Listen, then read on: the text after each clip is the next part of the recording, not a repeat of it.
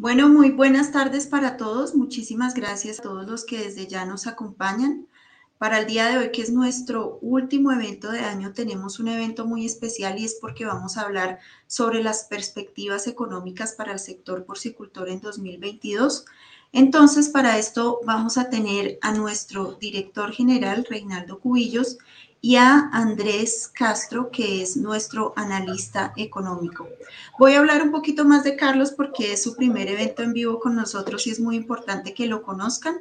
Carlos Castro es economista especializado en el sector pecuario, cuenta con más de nueve años de experiencia en porcicultura, todos ellos en el gremio porcícola, trabajó durante mucho tiempo con Por Colombia y allí se desempeñó inicialmente como analista en el área de estudios económicos, y estadísticas pertenecientes al Sistema de Información del Fondo Nacional de la Porcicultura y como encargado de realizar semanalmente la ronda de precios, eh, el monitoreo de las canales y de los principales mercados colombianos. Su último cargo fue como coordinador de sistemas de información en donde desarrolló funciones estratégicas como el apoyo a la alta dirección en el análisis y la elaboración de informes, investigaciones económicas, presentaciones y otros productos eh, relacionados perdón, con la evolución, la coyuntura, la dinámica y la estructura del sector porcicultor. Entonces, hoy tenemos a estas dos personas que son parte del equipo. Quiero darles las gracias a ustedes por acompañarlos y antes de que empecemos, quiero invitar al público a que nos salude, a que nos cuente desde dónde nos están acompañando también para que Carlos y Reinaldo pues puedan hacer un poco más de énfasis en esos países de las personas que ya se encuentran con nosotros. Y pues ya para empezar, bienvenidos, bienvenido Reinaldo, bienvenido Carlos Andrés y buenas tardes para todos. Muy buenas tardes Adriana, ¿cómo estás? Buenas tardes a todos los que ya me están escribiendo. Veo que está Carlos Enrique Rendón desde Colombia. Un gran abrazo, querido Carlos. También está Carlos Soto desde Grupo Zamora, desde Costa Rica excelente la ISA ahí, una costera de equipo desde Brasil. También tenemos a Sandra Zambrano, genial desde Colombia. Y nada, los que aún están conectados y, no, tienen un poquito de miedo de escribir de qué lugar están, por favor, eh, díganos de qué lugar, porque creo que esto para mí, junto con Carlos, nos va a servir muchísimo para poder enfocarnos un poco en los comentarios, porque al final son muchos países los que existen en Latinoamérica y creo que igual queremos privilegiar el que estén conectados acá en vivo, todos ustedes, para poder responder sus consultas, vuestras inquietudes y, todo tipo de acciones. Un gran abrazo a nuestro querido Jorge Brunori, que está ahí desde Argentina, a, a nuestra querida Patricia Roja desde Carport, directora ejecutiva de la Cámara de Porcicultores de Costa Rica, gran colaboradora nuestra en, nuestro, en nuestra empresa 333, así que también un saludo ahí a, a José Osorio, Silvio Castro, Juan Marcelo Calarza desde Bolivia, un gran abrazo, Juan Marcelo, y nada, eh, Adriana, yo muy contento porque la verdad que este tipo de eventos en diciembre es muy poco común, porque estamos todos ya pensando en fin de año, pero siempre lo hacía eh, porque ya venía hace seis años dedicándome un poco al, mercado porcino, pero hoy qué alegría de poder estar junto con un economista. Yo me las daba de economista, siendo un veterinario nomás de, de cerdos, pero hoy estoy muy orgulloso de estar junto contigo, Adriana, y junto con Carlos, porque hoy en día es la estrella de esta, de esta sesión para que obviamente nos hable un poco de, con, un vocabulario bien porcícola, pero a la vez formalidades económicas para poder proyectar el futuro. Creo que es muy importante, hoy en día ya hay organizaciones en el mundo, principalmente en inglés, que están ya proyectando un poco lo que son eh, los datos porcícolas, tanto en Latinoamérica como en el mundo. Entonces, nosotros quisimos hacer una investigación, que hicimos también aprovechar que tenemos un economista para que pudiese proyectar el 2022. Entonces, eh, si te parece bien, Adriana, no sé si te, crees que podamos comenzar con unas pequeñas palabras mías, un poco para hablar y poner en contexto a todos los audientes de lo que han sido los últimos 10 años. Mi sesión, mi participación va a ser solo de 10 minutos máximo para poder ponerlo a todo el contexto años, para que Carlos ya los lo entretenga y los eh, eduque con los proyecciones del 2022 y que este tipo de eventos finales en diciembre se vuelva una tradición constante entre este tres para que comencemos el próximo año con una claridad muy importante para que tomemos las mejores decisiones, porque siempre un porcicultor, un veterinario, un líder de granja que ya sabe cómo se encuentra el escenario económico y cuáles son las proyecciones esperadas, va siempre a tomar las mejores decisiones para su empresa porcícola. Así que, eh, Adriana, tú mandas, cuando quieres comenzamos. Quiero, antes de que empecemos, invitarlos a todos a que se suscriban a nuestro canal de YouTube. Es muy importante para que así no se pierdan ninguna de nuestras transmisiones. Quiero invitarlos también a un foro económico que vamos a tener sobre el comportamiento y las perspectivas de la producción en Argentina, que vamos a tener para finales de enero del próximo año. Entonces, desde ya están invitadísimos porque también vamos a ver y evaluar importantes cifras de este país. Y quiero que estén todos enterados que estamos preparando en términos de contenido muchísimas novedades, muchísimas cosas nuevas relacionadas con economía del sector. Que va, a liderar, que va a liderar, por supuesto, Carlos Andrés y que vamos a estar ya contándoles a todos ustedes, pero hoy esto es como como el primer abrebocas para que ustedes vean eh, todo lo que estamos preparando. Y pues yo creo que ya, Reinaldo, puedes empezar. Y muchísimas gracias de nuevo a todas las personas que nos acompañan. Excelente, muchísimas gracias, Adriana. Bueno, primero decir que eh, el evento de hoy lo vamos a centrar, como les dije anteriormente, en lo que ha pasado los últimos 10 años, pero también en la actualidad. Pero antes siempre ponemos al final a la empresa siendo que ellas están al inicio. Gracias a todas estas compañías, hoy en día en la TAM, Latinoamérica y también a nivel global, podemos estar creando este tipo de contenido, este tipo de investigaciones. Gracias a ella tenemos los recursos hoy en día para sostener un equipo que ya supera las 10 personas, tanto en Brasil junto con Latinoamérica, y poder crear una comunidad profesional que sustente el contenido de alto valor. Gracias a ellas también podemos recurrir y tener recursos para invertir con los mejores autores para que podamos eh, tener un contenido de alto valor. 13 se ha caracterizado siempre por tener un contenido de alto valor. Ahora con formatos en webinar, en podcast, eh, muy pronto van a tener novedades sumamente interesantes. Ya les paso un anuncio que el próximo año estamos organizando una, un viaje hacia España para poder, via eh, estar junto con las 30 personas más destacadas de Latinoamérica para poder viajar una semana y hacer el, el 3 Tour por, por España. Les paso el dato vamos a, conocer una tecnología muy importante, pero muy eh, para ir terminando y no, y no desviarme, las empresas. Gracias a ellas, vuelvo a repetir, podemos estar creando este tipo de eventos y le agradezco y le envío un gran saludo a todos aquellos clientes que nos estén viendo, porque, vuelvo a repetir, no, no podría estar ocurriendo este evento sin, sin ellos. Y, y, nada, para, para, ir comenzando un poco, eh, recordarles siempre que la cantidad de reproductoras que existen en Latinoamérica, es decir, desde México hacia abajo, incluido Brasil, es de aproximadamente 4,5 millones de cerdas. El 70% de estas están en México y Brasil. Mucha atención. Tenemos allí gran parte del ascenso reproductor en este lugar. Y aproximadamente en, Centroamérica están 250 mil, ¿vale? Para que ustedes entiendan un poco el contexto de la situación actual de la cantidad de reproductoras. Es decir, la matriz es el vientre que produce una cierta cantidad de lechones, que pueden ser 30 en algunos países, mientras que en otros están 20 lechones destetados por cerda al año. Eso es un indicador sumamente importante poder analizar porque hay muchos países, regiones que aún tienen un montón por crecer sin aumentar su cantidad reproductora. Por tanto, hay muchas eh, acciones de productividad para poder mejorar eficiencia y es clave de que tengamos, entendamos también eso.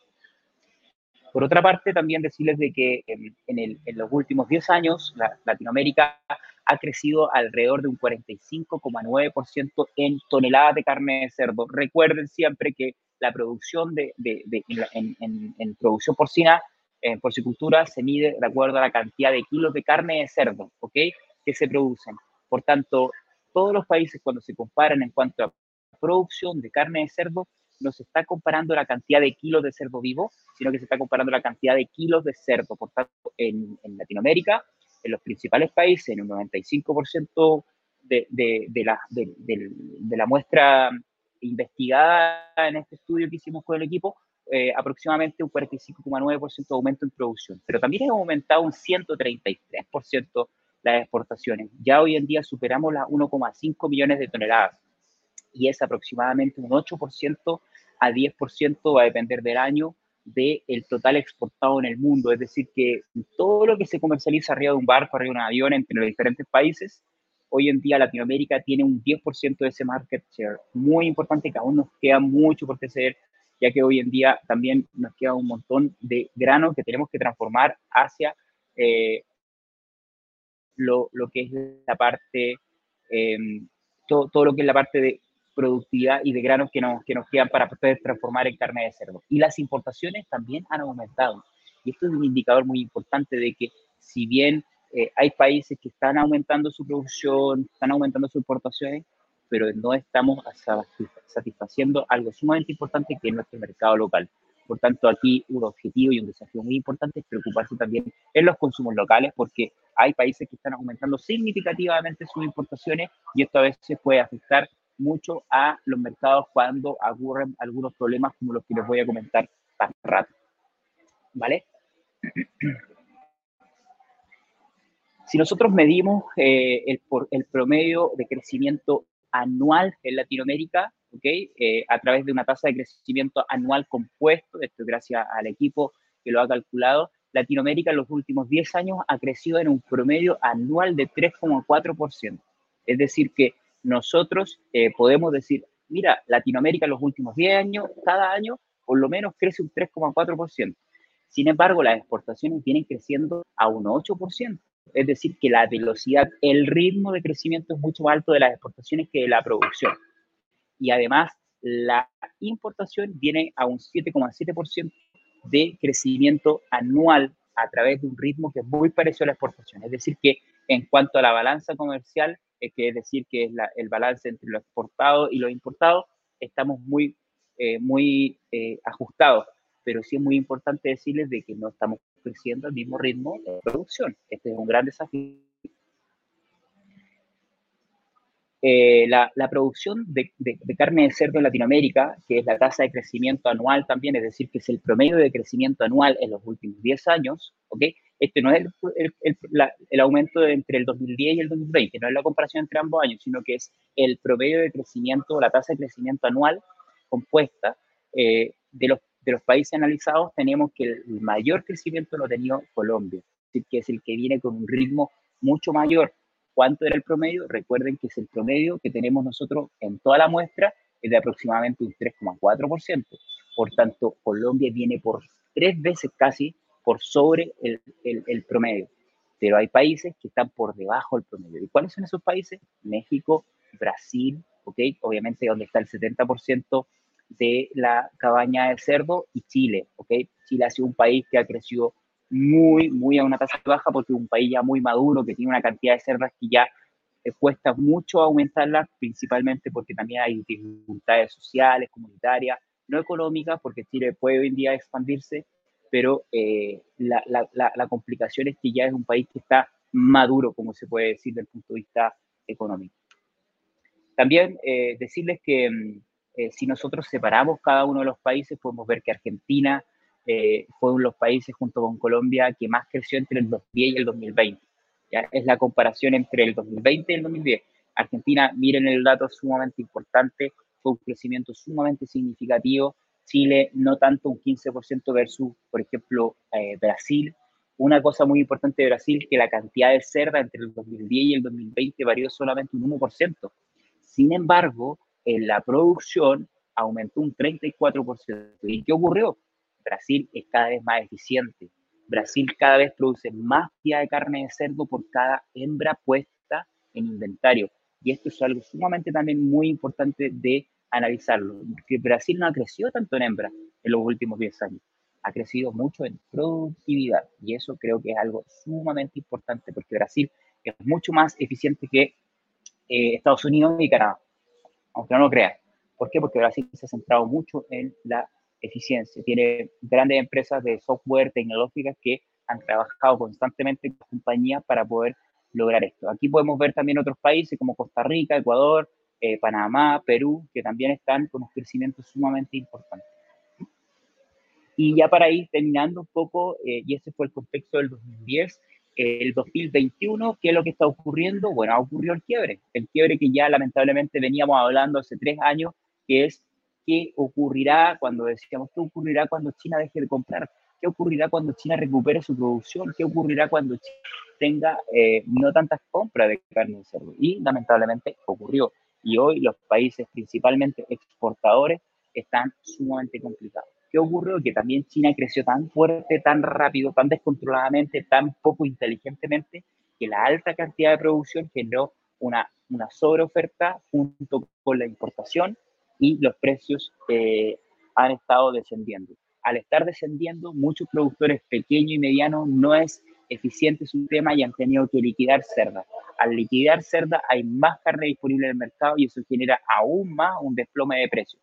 Es decir, es una, eh, un desajuste sumamente importante y grande del mercado y es que esto ha generado que la China ha bajado más de un 65% su, eh, su cotización del cerdo a nivel local y esto ha sido un quiebre muy alto. China, de hecho, al inicio del año marcó su récord, pero también marcó su récord de la mayor bajada este año y fue de un 65% de baja principalmente. Brasil siempre ha estado con una alta volatilidad. Si se dan cuenta en, la, en el gráfico, el de color verde, fue en Brasil que tiene alto y bajo. Siempre ha tenido ese, esa gran complicación Brasil. En cambio, Estados Unidos siempre tiene eh, curvas que van siempre a la alza o a la baja, pero es un mercado que también ha ido a la baja últimamente porque es un exportador hacia China sus exportaciones han disminuido principalmente por China. Y en el caso de España también el precio ha bajado más de un 40%, que es muy común en estas fechas porque tiende a bajar su consumo en invierno, pero también se debe a una menor exportación de China, ya que este país ha sido uno de los más dependientes de China junto con Chile, que también después de ocho años ha tenido crisis, eh, no ha tenido crisis económica y ahora la está teniendo Chile porque está con una sobreoferta de carne de cerdo a nivel local. Eh, ¿Y esto qué genera? Esto genera que Estados Unidos esos por debajo del 2020 muchas veces, de hecho, desde que yo vengo hablando de mercados, Estados Unidos siempre iba mejorando un 2, 3% su censo. Por primera vez escucho que Estados Unidos tiene menos cerdos que el año pasado. En Europa está liquidándose la cantidad de cerdas en Dinamarca, en Alemania.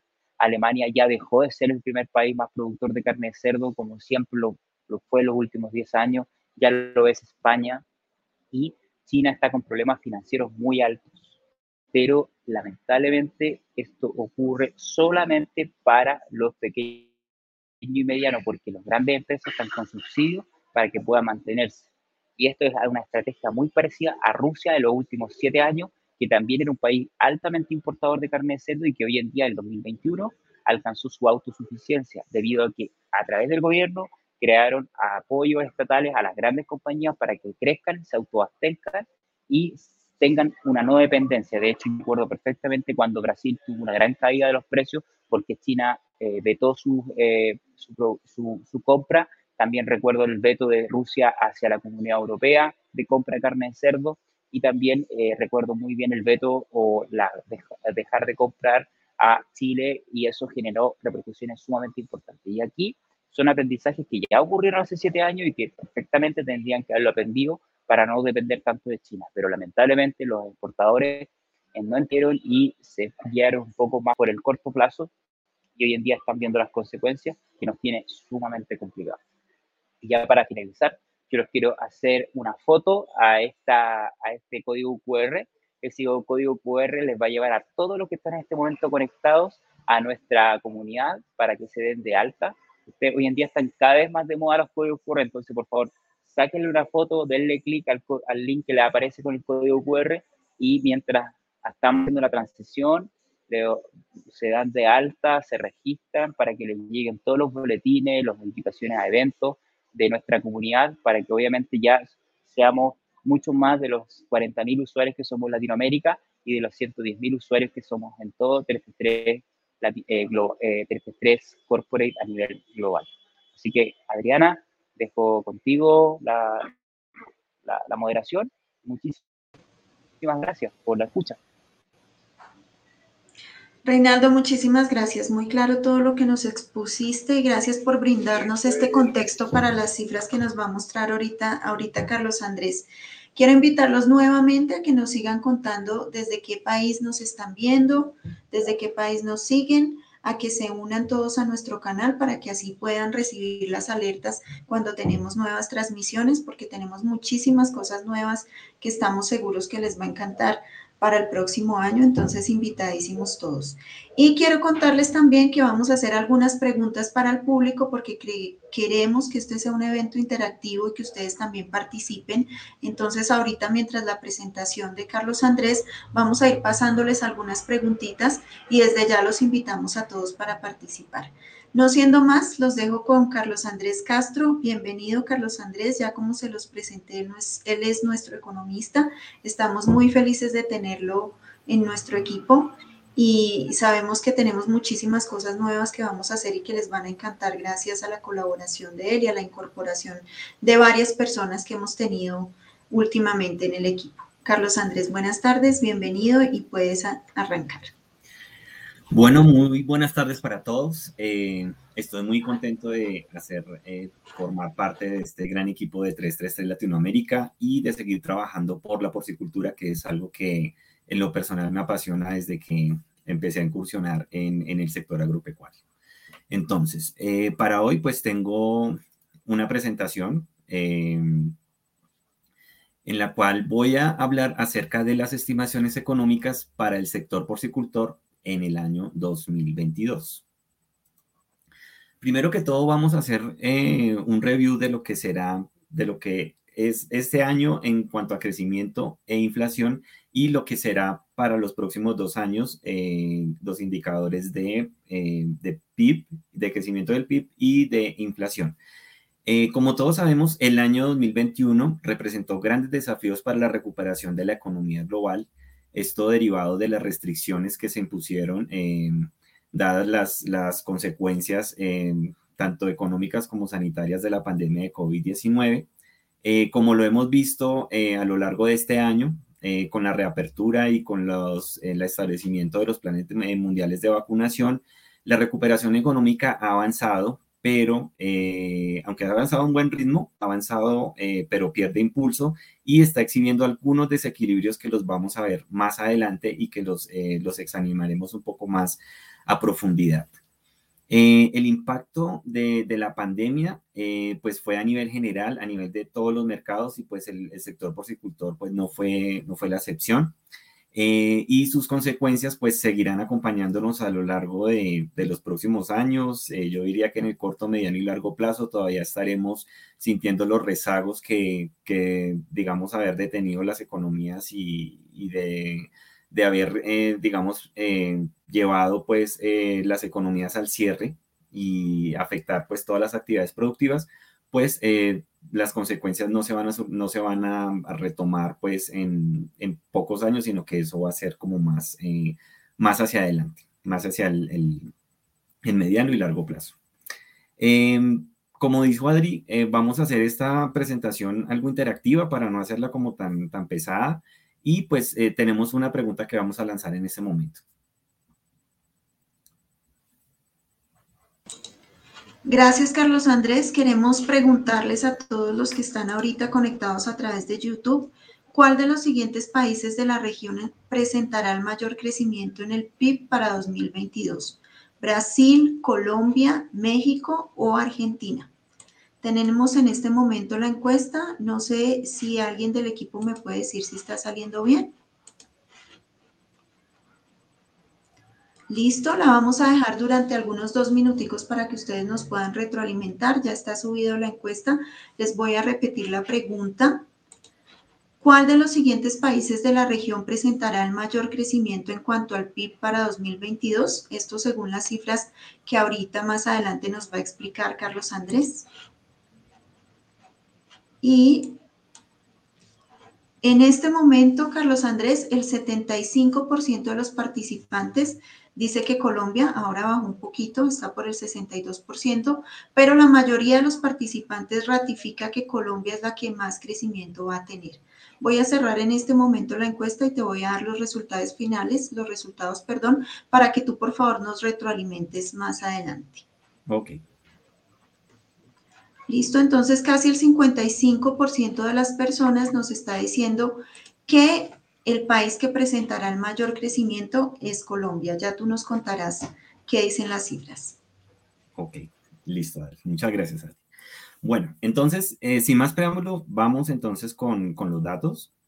Eh, vamos a empezar primero con el, escenario económico mundial, pero pues vamos a examinar eh, las proyecciones de crecimiento del Producto Interno Bruto de los principales países de acuerdo con la más reciente publicación que hizo la OCDE. Bueno, entonces es interesante que, eh, digamos, en, el año 2021, la economía eh, presentó una especie de despegue. Este despegue es como, como, un, como una repotencialización después de todo lo que de todos los cierres y de, todos los efectos negativos que trajo consigo las restricciones derivadas de la pandemia. Vemos que el mundo, pues en 2021 se espera que cierre con un 5.6% de crecimiento en el PIB. China, que es la potencia mundial, con un 8.1%. Estados Unidos con un 5.6%. A nivel Latinoamérica, tenemos que Chile sería eh, el, país que presentaría un mayor índice de crecimiento con un 12%, seguido de Colombia, que ha presentado unos resultados súper extraordinarios y que se van a seguir manteniendo eh, en comparación a los otros países. Tenemos también Argentina con un 8%. Eh, tenemos a México con un 5,9% y el gigante pues suramericano que es Brasil con un 5%. Bueno, ¿qué es lo que sucede? Eh, la economía, eh, pues si bien eh, presentó un despegue, está perdiendo cierto impulso. Lo que pasa es que la demanda de bienes no alcanza a ser abastecida por las cadenas de producción y se han presentado muchos cuellos de botella en, la actualidad. Esos cuellos de botella, pues imaginémonos una botella y que todo el líquido quiere pasar al tiempo por un, por un orificio muy pequeño. Lo mismo está pasando y ese cuello de botella lo podemos ver en cuanto a la producción. Eh, o sea, queremos producir todo rápido y queremos mandar todo para que llegue todo y poder restablecer el flujo de comercio, pero pues eso es, es, digamos que prácticamente imposible. Entonces, que ese, ese, ese, esa recuperación va a ser lenta y según los, la, información de la OCDE, eh, esto va a tardar más o menos dos años. En el año 2022 eh, si vemos eh, ya las proyecciones de crecimiento, pues ya empezarían a, irse pues hacia, hacia la estabilidad, irse hacia los niveles que se tenían eh, antes de la pandemia y esto llevaría finalmente hacia finales de 2023 a llegar a los niveles que se tenían antes de la pandemia y se mantendría un crecimiento estable eh, a partir de los finales de 2023. Como les decía anteriormente, los efectos eh, secundarios de, todo esta, de todo esto que sucedió con la pandemia, el cierre de las economías, de las restricciones, no es algo, no nos vamos a poder recuperar de eso en el corto plazo. Siempre tienen que pasar muchos meses, años, e incluso, no sé, un quinquenio, una década para poder llegar a tener unos resultados más estables y recuperar pues eh, completamente la senda de crecimiento. En cuanto a la pregunta que, lanzamos, pues sí, efectivamente, Colombia es el país de Latinoamérica que se proyecta con mayor crecimiento eh, del PIB em, eh, y está por encima pues de economías más grandes como es, por ejemplo, Brasil, Argentina, Chile. Eh, eh, ha, exhibido muy buenos resultados Colombia en, este aspecto.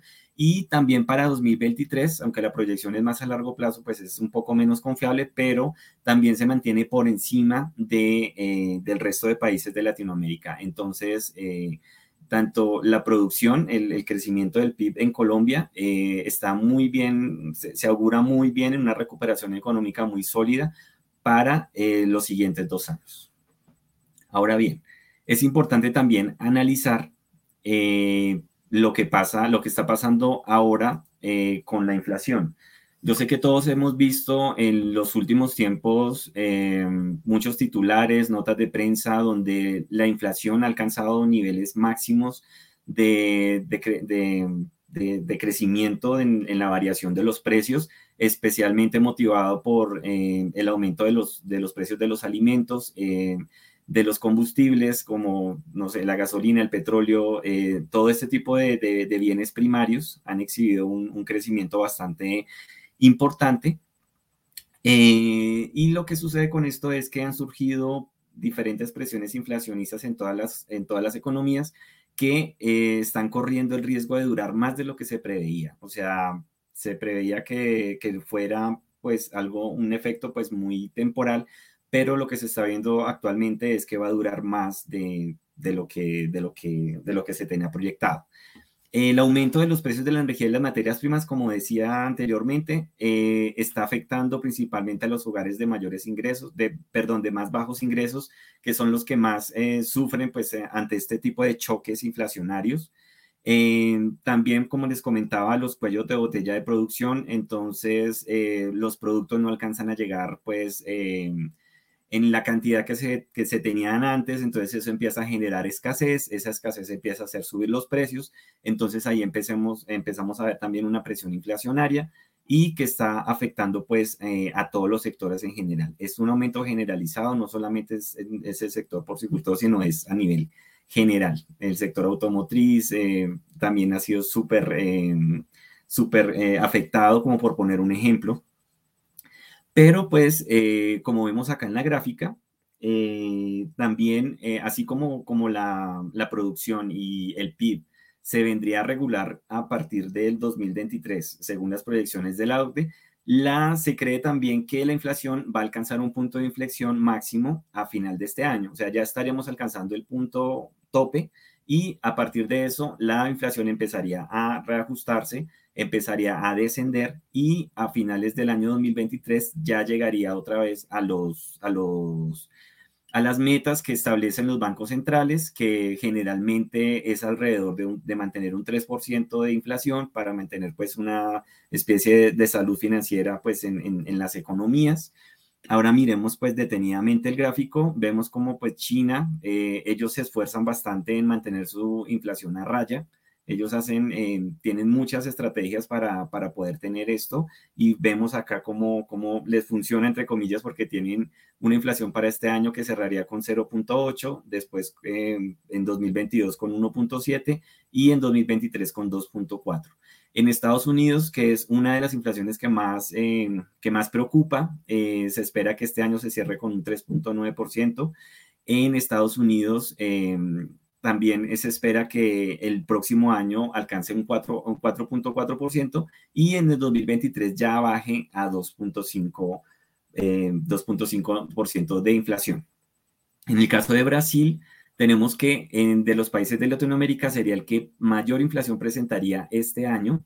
Eh, y vemos el descenso que tendría en 2022, que ya llegaría en 5.1 y finalmente en 2023 ya estaría eh, alrededor del 3%, que es la meta de inflación que siempre pues se espera y, que, y que pues es el objetivo de los bancos mundiales, eh, perdón, de los bancos centrales para tener eh, pues eh, una, para mantener el control de los, de los precios.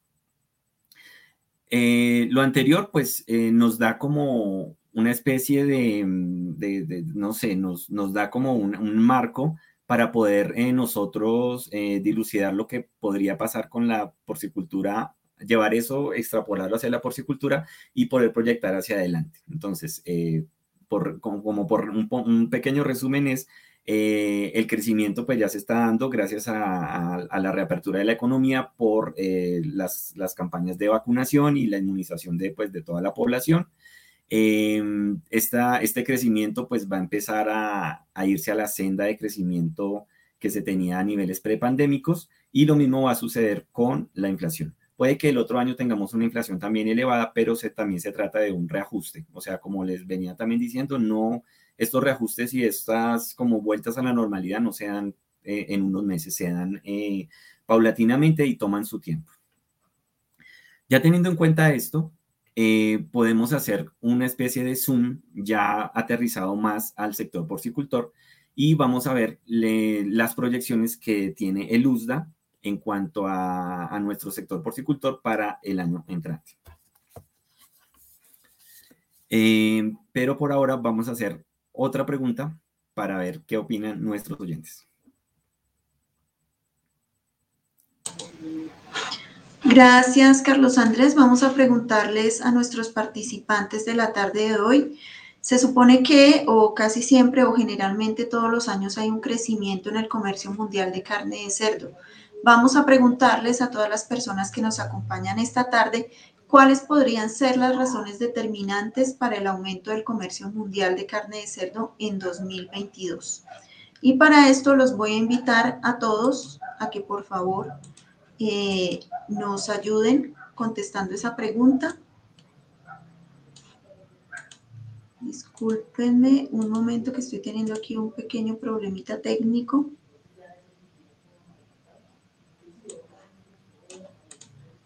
Vuelvo a repetir la pregunta, ¿cuáles podrían ser las razones determinantes para el aumento del comercio mundial de carne de cerdo en 2022? Y las opciones son la disminución en la producción de carne de cerdo por parte de China, el incremento en la demanda de importaciones por parte de China o ambas son correctas.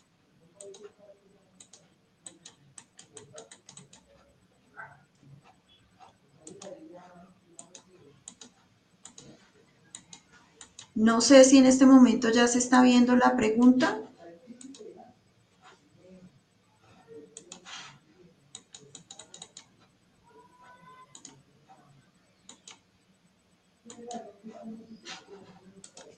¿Se está viendo la pregunta para el público en este momento?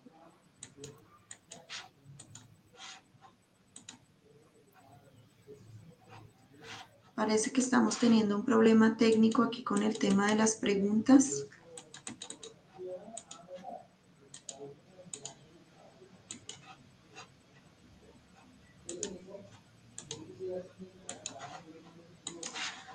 No, parece que no, no está funcionando en este momento el tema de las preguntas. Te voy a dejar a ti, Andrew, a que continúes y tan pronto se solucione la voy a lanzar y vamos a seguir sobre el tema para no retrasarnos.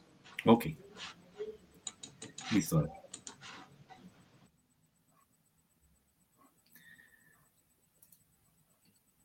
Bueno, continuamos entonces ahora con eh, las proyecciones que hace el Departamento de Agricultura de Estados Unidos para el sector porcicultor.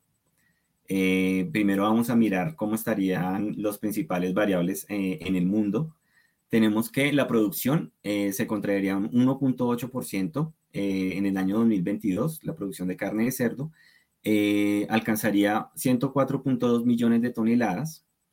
Em, también se tendría que eh, las exportaciones crecerían un 2.1%, alcanzando 12.8 millones de toneladas, y las importaciones crecerían un 2.2%, eh, alcanzando 11.9 millones de toneladas.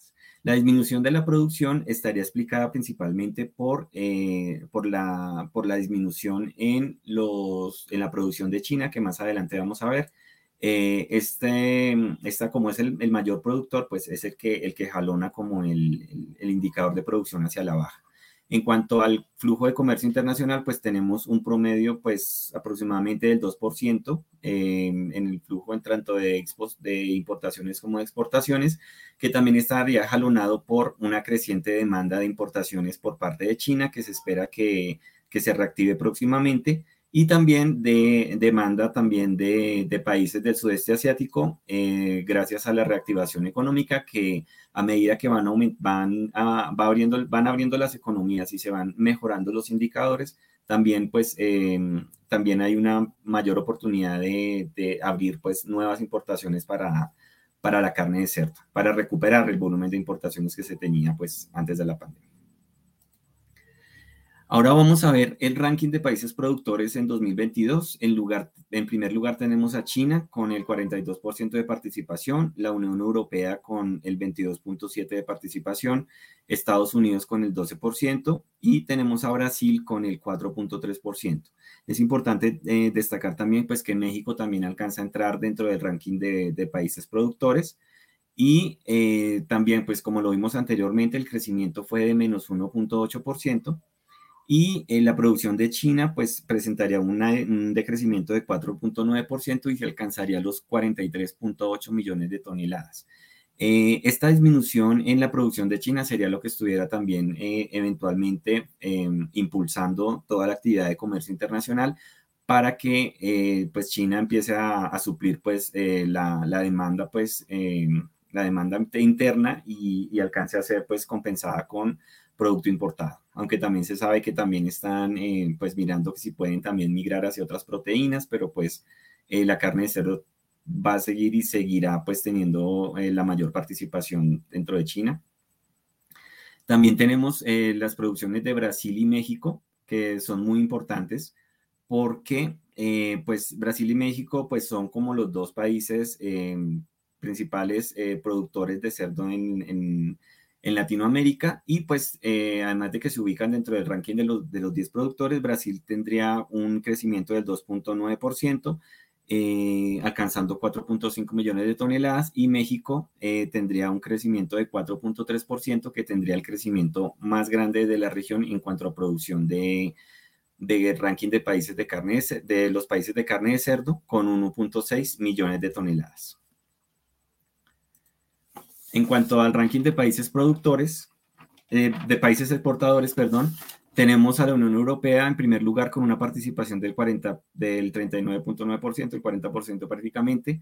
Estados Unidos tendría una participación del 26.3%, Canadá con el 12.3% y tenemos a Brasil y México ocupando el cuarto y el quinto lugar con participaciones del 10.8% y México con el 3.1%. Es importante resaltar que pues Estados Unidos em, estaría jalonado, em, la pues digamos la actividad exportadora estaría jalonada por una mayor demanda de China y también de los países em, del sudeste asiático, los cuales pues este incremento de la Unión Europea pues eh, nos indica también que es, es, como el, primer, el principal competidor de, de Estados Unidos pues digamos, hacia China, estarían redirigiendo, ellos estarían redirigiendo sus, eh, sus exportaciones hacia países del sudeste asiático como Japón o como Corea. Y eh, pues ya le quedaría pues el camino más libre de Estados Unidos para llegar nuevamente al mercado eh, estadounidense. es importante ver pues que Brasil y México pues también van a presentar importantes crecimientos en, cuanto, al, en cuanto a las exportaciones. Eh, y pues ellos siguen eh, tratando de expandirse y de ocupar cada vez como un mayor, un mayor protagonismo dentro de las exportaciones eh, de carne de cerdo a nivel mundial.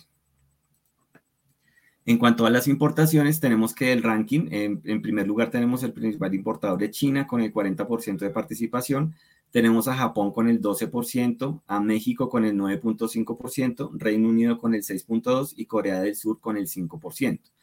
México se ubica también como el principal eh, importador de la región y eh, para el 2022 se espera que alcance el 1.1 millones de toneladas y que representaría un crecimiento del 2.3%. Eh, como lo he venido comentando desde, desde que empezamos a hablar de, de, como del sector como tal, eh, es muy importante resaltar esto. Las importaciones de China se espera que crezcan un 5.6% y que alcancen un 4.8 alcancen 4.8 millones de toneladas. Esto estaría dando soporte a, toda la actividad eh, exportadora eh, y pues digamos que también estaría pues como influenciando pues para que, para que los países eh, productores y exportadores pues aumenten su oferta y se pueda dinamizar más el, comercio internacional. E importante también eh, ver cómo las economías, las, las, las importaciones de Filipinas y Vietnam eh, presentan disminuciones importantes. En el caso de Filipinas, esto obedece pues al, cese de, digamos, de las, de, las ventajas que tenían eh, los importadores. Eh, se sabe que ese país pues tenía algunos, había abierto algunos cupos de importación, tenía también eh, unos aranceles muy favorables para favorecer el ingreso pues de carne importada porque ellos tenían un déficit derivado de tanto de los efectos que causó la peste porcina africana, como eh, también de los, de los cierres eh, derivados por el COVID-19. En Vietnam es un, es un caso más o menos similar. Eh, luego de los estragos de, de, la, de, la, peste porcina africana que menguó todos los inventarios de, de cerdos, la recuperación de la oferta interna pues hizo que pues ya el, el volumen de, importaciones pues decreciera y lo que sucede ahora es que pues este, como esta, este, esta, esta diferencia que marcaría estaría siendo compensada por, eh, por otros países de la misma región que ya están en, capacidad de, digamos, de aumentar su, nivel de importaciones y podrían, eh, digamos, eh, dinamizar más el comercio internacional. Ahora vamos a dar un vistazo a lo que es el sector porcicultor a nivel continental. Eh, pero antes, eh, no sé si Adri, tenemos otra pregunta. Tenemos otra pregunta preparada, ya podemos solucionar el inconveniente técnico. En este momento les estamos preguntando respecto a cuál de los continentes presentará el mejor desempeño en lo relacionado con el sector porcicultor para el próximo año. Tenemos como opciones Europa, América o Latinoamérica y Asia. Por favor, los invitamos a que nos ayuden a responder esta encuesta. Estamos atentos a ver cuáles son sus respuestas. Y estamos viendo hasta el momento que el 100% de las personas que nos acompañan esta tarde opinan que Latinoamérica será el de mejor desempeño con aproximadamente un 71% de los votos. Podemos continuar, André. Ok. bueno, ahora vamos a mirar eh, los resultados agrupados, agregados por, eh, por continentes. Entonces, eh, tenemos entonces que Latinoamérica se proyecta pues para el año 2022 con indicadores muy favorables. En cuanto a producción, pues crecería un 2.5%. En, cuanto a exportaciones e importaciones, crecerían un 4%. En cuanto a Norteamérica, eh, tenemos una disminución de 0.3% que eh, se deriva principalmente de Estados Unidos. Eh, tenemos también un aumento en las exportaciones de 2.3% pero pues al hacer el consolidado de América como tal, tenemos un crecimiento general del continente del 0.7%, un volumen de importaciones del 2.8% y de importaciones, de, un volumen de exportaciones de 2.8% y de importaciones del 3.8%. En el caso de Europa, tenemos un leve incremento en producción de 0.1% y un incremento de 1.7% en las exportaciones. En cuanto a Asia, tenemos una reducción del 4%, que es eh, principalmente explicada por la disminución en China, y un aumento del 2.5% en las importaciones, que pues eh, vendrían a suplir esa, esa, ese faltante de, producto que satisfací, que, que tendría, em, que llegaría pues a cubrir toda la demanda interna que hay en ese país. En cuanto a África y Oceanía, pues tenemos eh, indicadores pues positivos, pero pues eh, son niveles bastante bajos que pues no, no representan pues un, digamos, un, em, no, no, representan mucho pues hacer una comparación en cuanto a los demás continentes que son los, eh, los productores principales. Ahora vamos a hacer un zoom a lo que es la Norteamérica. En cuanto a Norteamérica, pues eh, está Estados Unidos y Canadá. Tenemos un descenso en la producción de 0.3%, pues eh, principalmente por Estados Unidos. Eh, Canadá pues se mantendría en, en, en 0%, o sea, un crecimiento del 0% se mantendría estable en, en, su nivel de producción. esta disminución en la producción de Estados Unidos se debe también a una disminución en los inventarios de cerdos, así como a las bajas intenciones de incrementar eh, el pie de cría por parte de los productores en, un sondeo que se hizo en el último trimestre del año. Y el motivo de, no querer incrementar es el aumento en los costos de producción. Asimismo, también se sabe que la escasez de, mano de obra y las incertidumbres regulatorias en cuanto al sacrificio que el gobierno pues le ha puesto a, a los empacadores, a los packers, también estaría manteniendo la oferta muy ajustada para el año siguiente, aunque esta se prevé que esté, que esté ajustada y que se compense con, una, con un aumento en el peso de los animales, eh, de los animales finalizados. Eh, por otro lado, tenemos las, las exportaciones de estadounidenses que crecerían aproximadamente un 3%, eh, pues jalonado pues por, por China y también del aumento de la demanda de sus principales socios comerciales que pues son China, en este caso también México. Eh, México recientemente se convirtió en el principal destino eh, de las exportaciones estadounidenses. Eh, entonces, el aumento de la demanda también de, de México pues también ayudaría a, a, que ese indicador de Estados Unidos pues, pues siga creciendo. Canadá crecería un 1% y pues el total de Norteamérica crecería un 2.3%. ahora pues ya, eh, digamos, hemos venido desescalando. Primero vimos lo que, lo que pues se espera en cuanto a crecimiento a nivel mundial. Después vimos eh, a nivel mundo la carne de cerdo. Vimos también a nivel continental, vimos América y ahora vamos a, lo que más nos interesa, que es eh, en Latinoamérica, que es lo que va a suceder. En cuanto a total de Latinoamérica, tenemos que eh, crecería un 2.5%. Eh, estaría liderado pues por el principal, eh, el principal productor que es Brasil y que crecería con un 2.9%. También tenemos a México con un 4.3%, que como lo mencioné anteriormente, sería el que más crecería dentro de, dentro de la región. Aquí están ubicados también por, ¿por qué? Por como por, por importancia y por volumen. Tenemos primero a Brasil, México, Argentina, Chile y Colombia. En cuanto a la producción de Argentina, se piensa, se espera que crezca 1.5% y la de Chile crezca un 0.9%.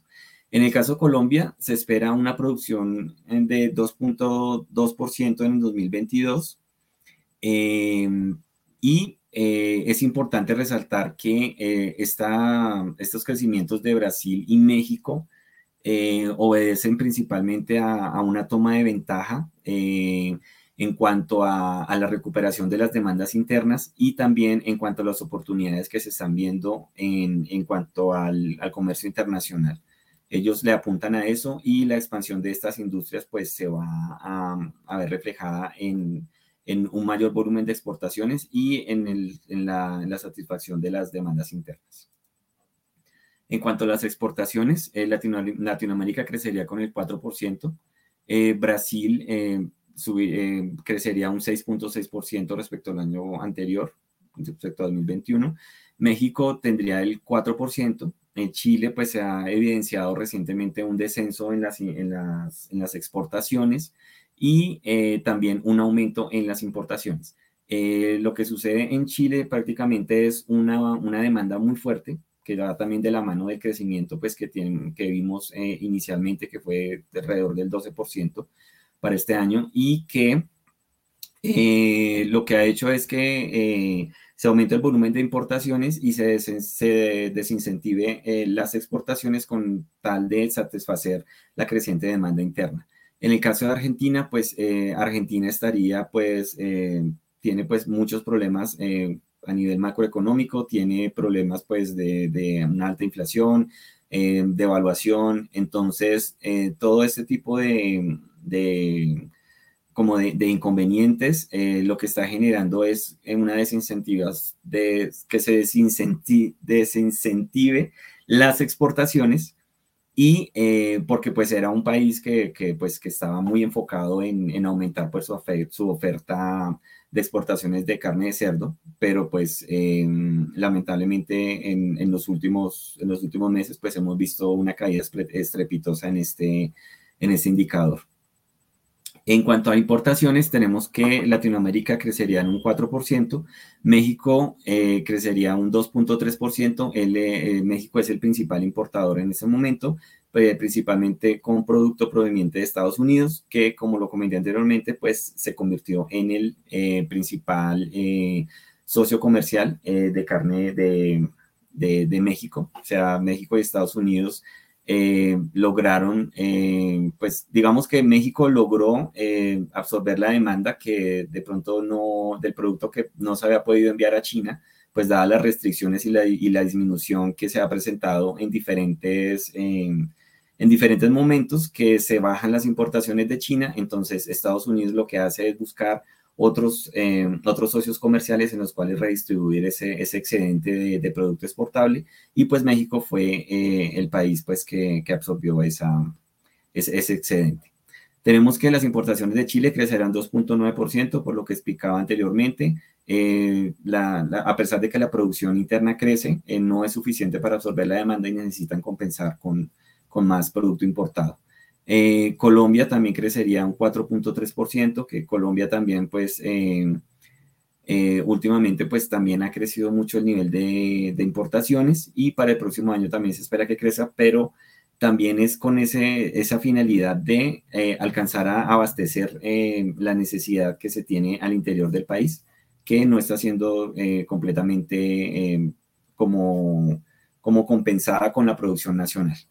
En el caso de República Dominicana, tenemos un aumento de las importaciones de 28.6%, pero este aumento de las importaciones está explicado por eh, el aumento, por la disminución de los, em, la disminución que, se tiene en, el, en, la cabaña porcina y pues en general en el número de cerdos, dado que allá se presentaron brotes de peste porcina africana y eh, pues lamentablemente eso menguó pues el inventario y pues eh, esta proyección se hace eh, previendo que a, nivel, a través de importaciones van a suplir pues la demanda interna.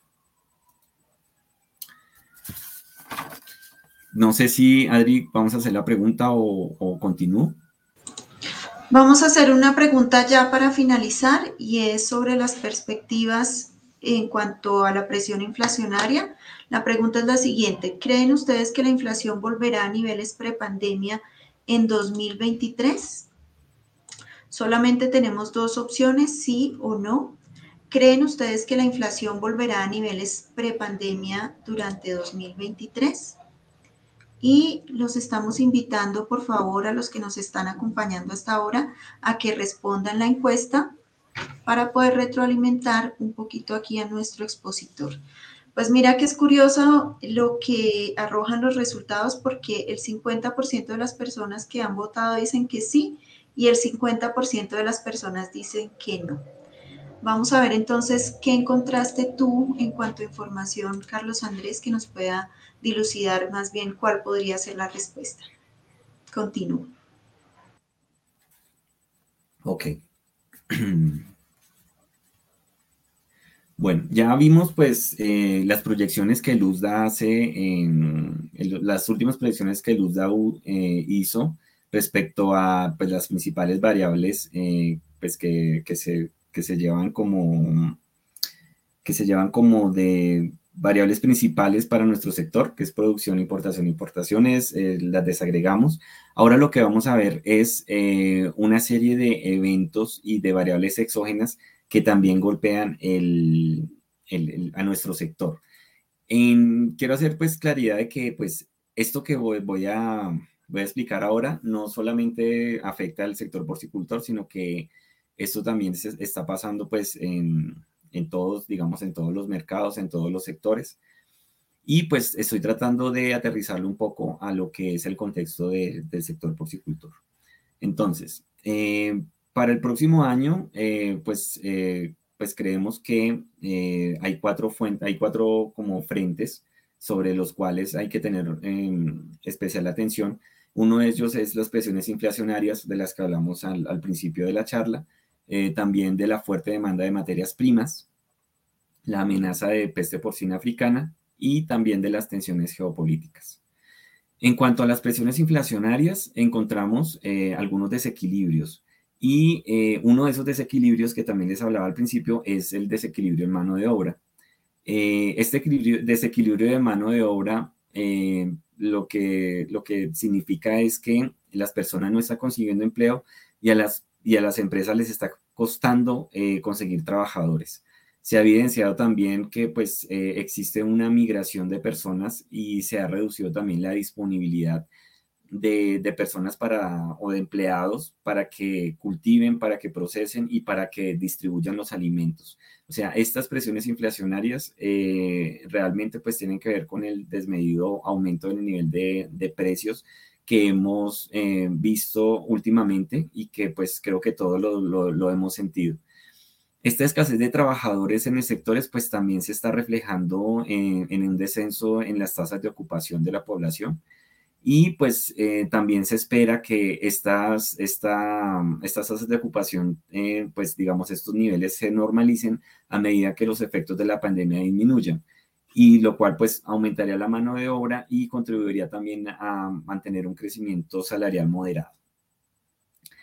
Em, como lo he mencionado también, el despegue económico estaría, estaría perdiendo también impulso y eh, la demanda de bienes se, se topó pues, con los cuellos de botella eh, en las cadenas de producción. Y estos choques de botella pues lo que hacen es eh, generar una escasez de bienes y también empujan los precios al alza.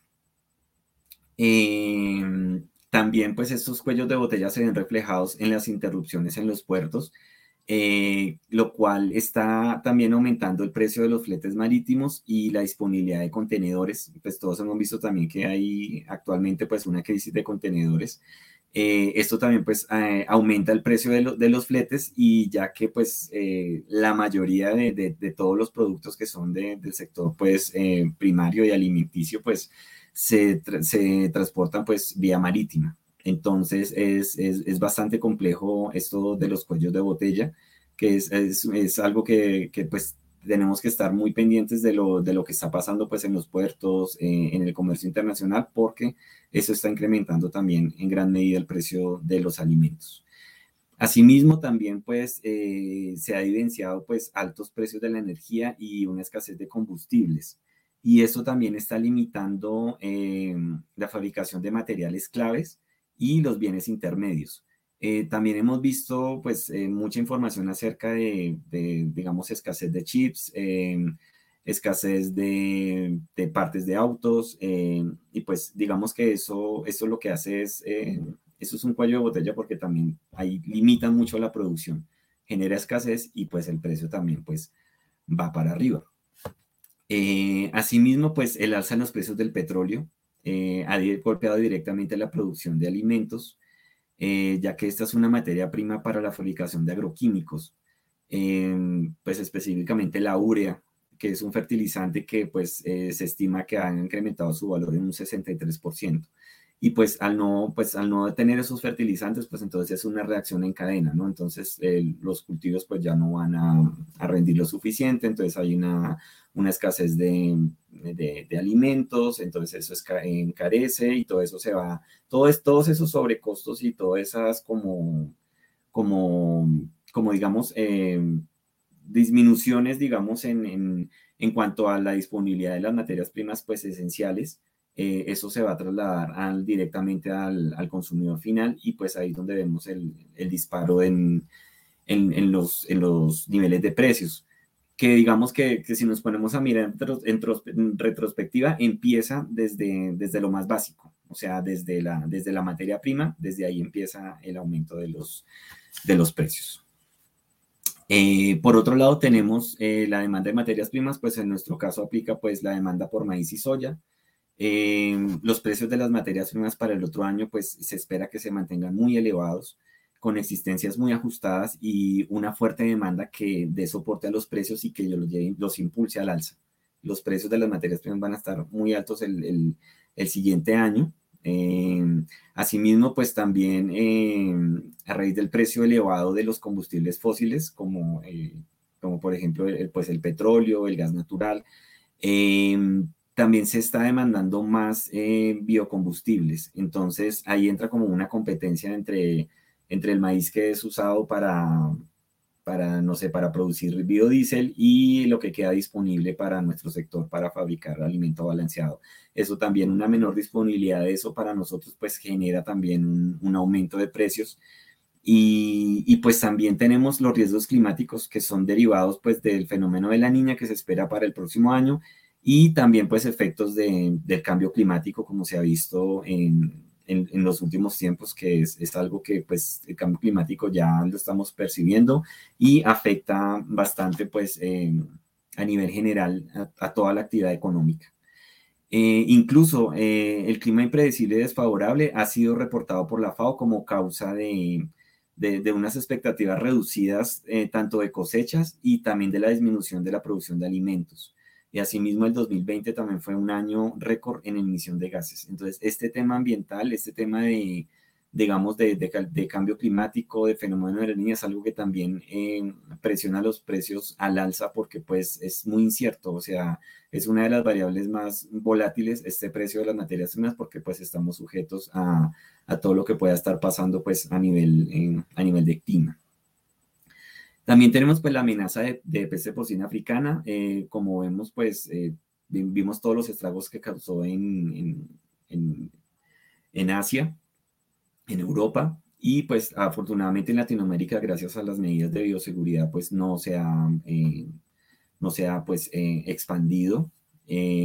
pero en el caso de que se presente algún brote en alguno de los de, de nuestros países, que esperemos que no suceda, pues eso afectaría pues los flujos de comercio internacional y también afectaría a las producciones locales, así como, como vimos que afectó a República Dominicana con esa disminución y, y esa proyección que se hizo, pues intentando suplir todo lo que, lo que, pues, eh, lo que pues faltaría de, derivado de la disminución de los inventarios a causa de, los brotes de peste porcina africana.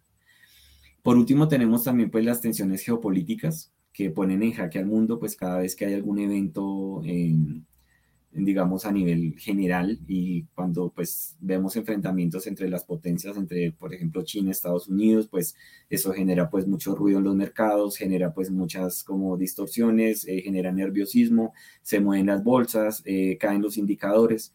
Entonces, em, es, es, algo que también es, es, es muy impredecible y que, em, por ejemplo, recientemente lo que sucedió con el boicot de, de los Juegos Olímpicos de Invierno, eh, es que varios países dijeron que no iban a ir, eso empieza a generar ciertas roces, ciertas fricciones, y los países que los países, lo que hacen los países es empezar a tomar algunas medidas que afectan eh, generalmente eh, de manera económica. siempre van a, mirar cómo se golpea la economía y pues eso desencadena pues una serie de fenómenos que, que lo que hacen es em, es, digamos, eh, evitar pues que la, que la economía pues siga su curso y que, y que tenga pues un, un, fortalecimiento pues a largo plazo. También tenemos eh, la parte de la vacunación. Eh, los programas de vacunación están muy ligados a la reapertura económica y al crecimiento de las, de, de las economías, o sea, para que vuelvan a, a sus niveles prepandemia, pero lo que, lo que preocupa es que los países más pobres, en donde los planes de vacunación no están muy bien estructurados y bien avanzados, pues eh, entonces se teme que esos países se queden rezagados y no puedan, eh, digamos, eh, alcanzar el nivel que tenían antes de la pandemia y no puedan pues tener un despegue así como han tenido otros países, como lo vimos en la gráfica de, del PIB, del crecimiento del PIB. Y también pues tenemos el surgimiento de nuevas cepas que pues, eh, pues los científicos dicen que van a seguir apareciendo nuevas cepas y todos sabemos que cuando aparece alguna información de este tipo eh, genera, genera pues un efecto en los mercados pues que es un efecto dominó y se caen todos los indicadores y, y, las, y las tasas de cambio también se... Eh, hay devaluación, hay de todo, o sea, es, es algo que, que es, es, bastante, que genera mucha volatilidad en los mercados, que genera mucha, mucho nerviosismo y que pues estaría también eh, amenazando eh, la economía en general y pues también pues obviamente nos va a pegar a nosotros como, como sector porcicultor. Eh, como vemos, eh, la porcicultura entonces para este año, bueno, para el año siguiente, ya, ya terminó el 2021, para el año siguiente pues espera se espera eh, un panorama pues bastante complicado, no solo para el sector porcicultor, sino para todos los sectores de la economía. Eh, este tema de la recuperación es, es, bastante complejo, pero pues eh, a pesar de esto, pues en nuestro sector porcicultor pues se ha, se, ha caracterizado siempre por, por, su resiliencia, por enfrentar grandes desafíos. A lo largo de su historia se ha enfrentado a grandes, a grandes pues no sé, desafíos como pandemias, como, como enfermedades, como restricciones por parte, por ejemplo, de China. Eh, muchas, muchos, eh, ha, sorteado muchos obstáculos y siempre ha salido adelante. Y a pesar de esta difícil situación, de este panorama que se ve como tan, tan difícil, tan, tan, tan como, tan complicado de atravesar, eh, se perfila un año muy, muy bueno para Latinoamérica en general, ya lo vimos en los indicadores, y eh, esperamos pues que la, la, la, actividad económica en la actividad económica y la actividad porcícola en, en Latinoamérica continúe fortaleciéndose de la mano de, de las expansiones de Brasil, de, de Brasil, de México, y del crecimiento de, de los otros, eh, de los otros países, aunque pues son en menor medida, pero pues todos están buscando eh, eh, participar cada vez más a nivel mundial, que su, que su producto pues pueda llegar a, a, otros países, generar mayor valor agregado, incremento pues también de sus, de, de sus producciones locales. entonces, pues nada, muchísimas gracias por, por, por escucharme y cualquier duda, cualquier inquietud, pues eh, pueden contactarme en, en 333, eh, dejo mi correo electrónico y eh, espero que esta información les haya servido pues, em, pues para la toma de decisiones eh, en sus negocios, para que tengan como un panorama más claro de lo que de pronto nos puede esperar eh, en el próximo año. Y pues yo sé que fue mucha información, son muchas variables. En este momento pues la economía pues tiene como, está atravesando por un momento muy difícil. Y pues nada, espero que que, toda esta información pues les sirva mucho y que eh, nuestro sector continúe adelante y, continuemos eh, posicionando la, la porcicultura a nivel mundial. Muchas gracias. Muchísimas gracias a ti, Carlos Andrés. Ya estamos recibiendo varios comentarios respecto a la presentación que acabas de hacer y la verdad es que todos son muy buenos y voy a invitarlos ya para finalizar a las personas que se encuentran todavía acompañándonos a que hagan sus preguntas. Tenemos algunas ahí que nos han venido haciendo, pero si tienen alguna duda, algún comentario, este es el momento de realizarla. Esta pregunta yo creo que es para ti. Tenemos a Reinaldo también aquí en el backstage por si hay alguna pregunta que también le podamos hacer a él. Y nos pregunta Oscar González. Además quiero agradecerle porque Oscar siempre nos acompaña y además siempre nos aporta, siempre que él participa, él nos da alguna idea, nos dice algo, como que siempre está muy atento y muy compenetrado con 333, así que un saludo muy cariñoso para ti, Oscar. Y la pregunta es, ¿en qué basa Colombia el crecimiento del Producto Interno Bruto?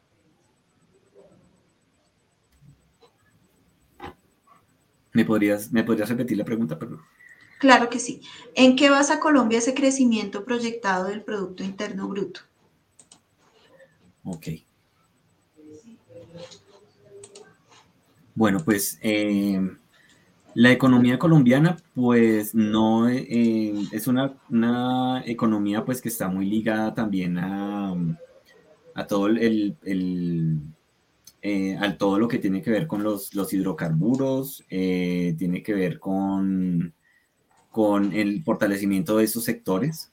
Eh, este crecimiento de, de este crecimiento que reporta la OCDE y que lo hace superior en cuanto a, a los demás eh, países de Latinoamérica, eh, no solamente se está, estaría como, como enfocado solamente en el sector de hidrocarburos, porque también se está tratando de, hacer la transición a energías limpias, sino que eh, ese, crecimiento, no solo de Colombia, sino de los otros países, están relacionados eh, directamente, es con la apertura de todos los, la reapertura de todos los, los, sectores de la economía.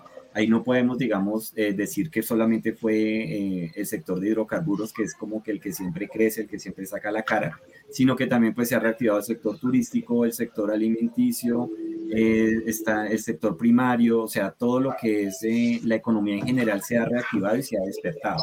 Así como vimos en todas las, en el 2021, eh, vimos crecimientos en todas, las, en, en todas las economías, pero pues digamos que ese crecimiento es como una especie de rezago de todo lo que se dejó de producir o de todos los cierres. Entonces, por eso se ven esos niveles tan altos de, de, de crecimiento y que esos niveles van a tender a, regresar a la senda en el 2023 y en ese, en, ese, en ese 2023 que ya vemos que la economía vuelve a niveles del 3%, del 2.5%, ahí sí podremos hacer el, el, análisis de qué sector es el que estaría jalonando ese crecimiento de la economía.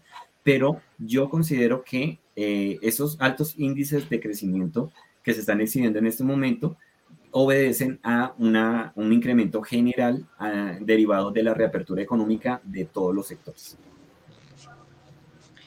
Perfecto, Carlos Andrés. Y quiero retomar aquí lo que nos dice Oscar. Señor. Sigue, sigue. Sí, quisiera potenciar el comentario de, quisiera potenciar un poco el comentario de Carlos, que es un poco que la situación política también de Colombia ayuda bastante un poco para la inversión extranjera, un poco para también las proyecciones económicas de, de, crecimiento son mucho más positivas comparado, por ejemplo, con un Perú, eh, donde eh, por situaciones políticas, hay una presión a menor inversión extranjera y también hay una incertidumbre mucho más alta. En Chile también estamos con una incertidumbre sumamente complicada, todos sabemos lo que está ocurriendo en, en, en Argentina. Eh, también la situación en Brasil, que hay una incertidumbre muy alta con la actual situación política. de hacia dónde van los gobiernos que son fundamentales también para que los inversores, los productores o cualquier sector económico inviertan en el siguiente año. Entonces, eh, hace poco me tocó ir, ir a ver Colombia y, noté, respiré eh, esa no certidumbre, no incertidumbre, esa tranquilidad para poder invertir.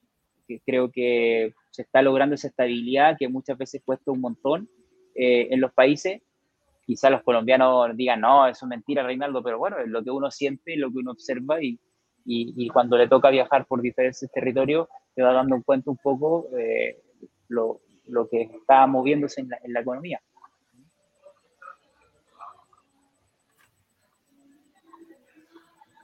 Tienes razón y es que eh, creo que Colombia ha tenido una reactivación un poco más acelerada de lo que es el tema comercio comparado con otros países.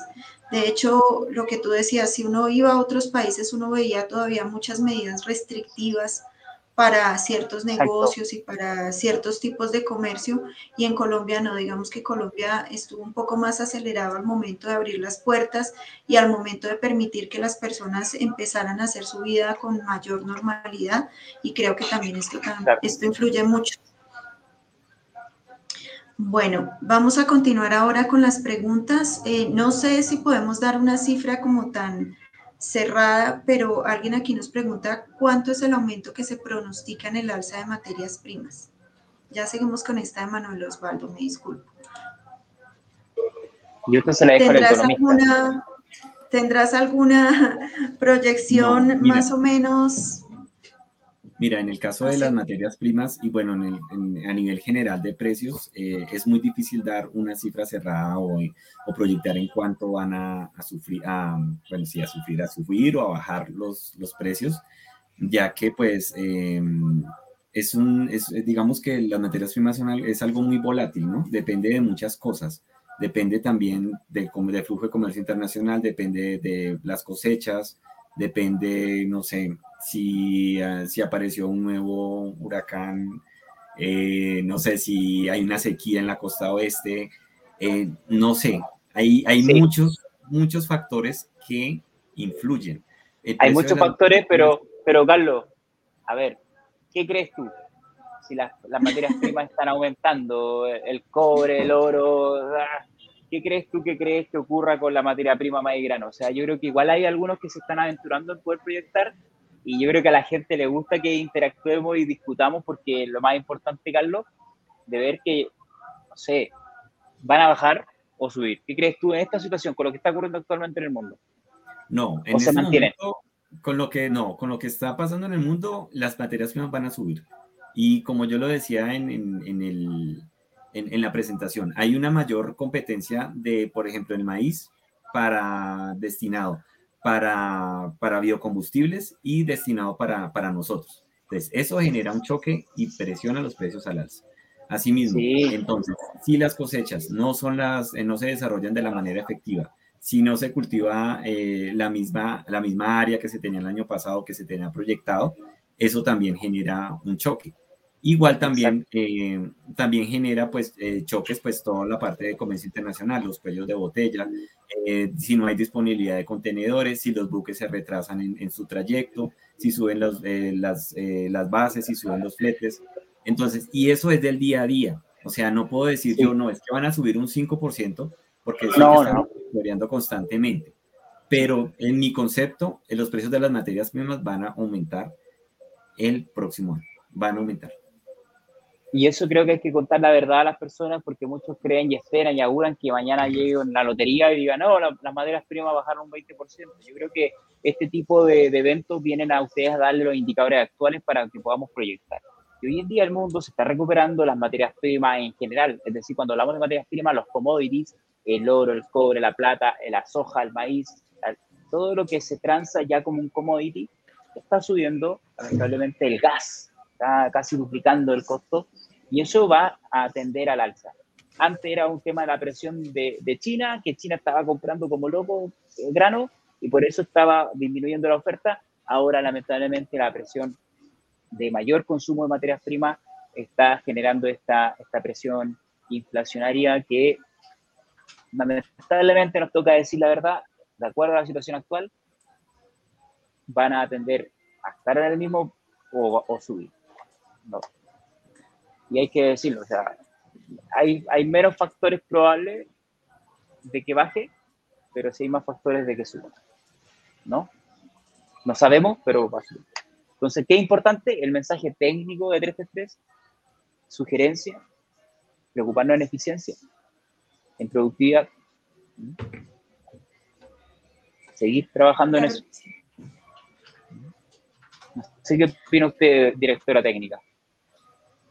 Pues yo opino que eh, con todo lo que nos ha explicado Carlos, las obviamente que se iban a subir y yo pensaría que pueden tener un comportamiento similar al que han venido presentando durante este año, que hemos tenido materias primas que han subido eh, por encima de un 40% incluso. Entonces, no sé, pensaría que puede ser muy similar al próximo año con todo lo que nos explicó Carlos Andrés. Bueno, y voy a aprovechar para hacer una pregunta que yo creo que es para ti. Sí, una pregunta que yo creo que es más para ti, porque tú siempre nos hablas mucho de este tema y es desarrollo de mercados internos. ¿Cuál es tu opinión? Si bien es un excelente negocio exportar, ¿es estratégico generar mercado interno para ponderar un equilibrio más sólido en el mercado? Pero por supuesto, pues Manuel, es lo más estratégico y correcto posible. Muchas veces no, no, no, nos, vamos a los fuegos artificiales de la exportación, a, a las luces de la exportación, y, mira lo que le pasó a Argentina. Se fue, a exportar como, como un loco a China y el próximo año al China, al dejar de comprar, Argentina se pega un parón de exportación el próximo año. ¿Por qué? Por, por depender netamente de un solo país. A, a, Chile lo mismo. El 2014 Chile casi ni exportaba a, a, a China. 2020 exportaba más del 50% de, la, de todo lo que se exportaba. Consecuencia, ya todos sabemos lo que está ocurriendo. Entonces, mi, consejo es que tenemos que preocuparnos mucho en el consumo local porque hay otros países que lo están haciendo mejor que nosotros mismos eh, y este es el caso de países como, vuelvo a repetir, Chile, que hay mucho más promoción de la carne de cerdo estadounidense eh, en los supermercados con estrategias que realmente funcionan porque tienen un precio mucho más competitivo. La gente ya no está ni preocupada de estar comprando carne congelada o fresca porque no entienden, compran el precio más barato. Eh, al final no hay una cultura de, cómo consumir de mejor forma la carne de cerdo a nivel local y lamentablemente desprotegemos lo que es el valor local, el valor nacional. Es muy importante, hoy en día la gran tendencia global en el mundo de la economía es piensa global, actúa local. Piensa global, actúa local. Es la principal cultura que hoy en día se están hablando en los negocios y creo que esto es muy importante. Piensa global, actúa local. Entonces es muy importante de que, obviamente, pero no nos preocupemos de la parte local, que es fundamental cuando ocurren estos desajustes del mercado. No sé qué opinan las personas. Oscar, ¿qué opinas tú que estás ahí escuchando? Aprovechemos también para hacer la pregunta que nos planteó Oscar al, público. De los temas que vimos, ¿cuál es el que le parece más interesante y sobre cuál de estos temas que se abordaron durante esta noche podríamos ampliar un poquito más para que también les resulte interesante en nuestros próximos eventos en vivo. Y ya para terminar, eh, creo que no tenemos más preguntas, eh, pero sí quiero invitarlos al foro económico que vamos a tener de Argentina a finales de enero de 2022, que va a estar muy bueno y vamos a tener también una discusión muy, muy interesante respecto a este mercado. Eh, invitarlos a que nos sigan en nuestras redes sociales, a invitarlos a que se suscriban a este canal y también nos están preguntando, Luis Enrique nos pregunta si existen algunas páginas donde se pueda dar seguimiento más cercano de la información.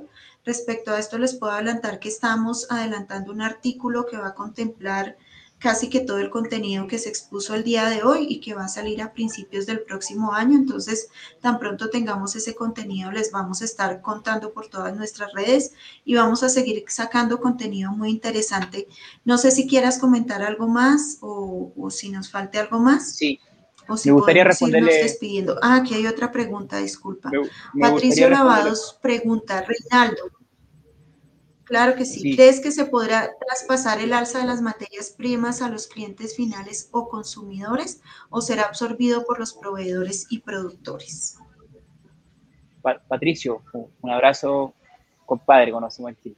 Eh, mira, eh, ya el precio del consumidor está caro. Si tú, te pones a preguntar un poco eh, en Chile, si hablamos de Chile, eh, cuando, cuando había poca carne de cerdo, época china, exportaciones como loco y, Estados Unidos no estaba ni preocupado de Latinoamérica para exportar su carne, hoy en día nos están tirando como carne de cerdo como loco en Latinoamérica. en ese momento los precios aumentaron, o sea, costillares a 8 mil pesos, estoy hablando en moneda chilena, ¿vale? Pero costillares caros, eh, con, con, pulpa de pierna o, o lomos caros. Eh, se encareció mucho la carne cuando estaba la PPA, la PPA y, y, exportaciones hacia China de muchos países. Pero ha bajado poco. ¿Ustedes vieron un bajón después de que aumentó la oferta a nivel global? No, no, ha bajado, porque es muy difícil a veces que baje, porque los supermercados y todo el, el, el retail les cuesta un montón bajar el precio le es más fácil subirlo que bajarlo. Entonces, al final, em, hoy en día, en esta alta oferta, eh, hay países que han bajado poco el precio. Entonces, en este momento, el que, el que está ganando mucho dinero es el transformador o, o vendedor final de, de carne de Con algunas excepciones, ¿eh? porque, Carlos, no sé si tú quieres tocar un poco lo que está pasando en tu país. Recuerda que aquí tenemos personas en Colombia, lo que está pasando en Perú, son los últimos dos países que he estado allá, son, son universos paralelos diferentes. ¿no? ¿Qué crees tú, Carlos? Claro que sí, Reinaldo. Eh,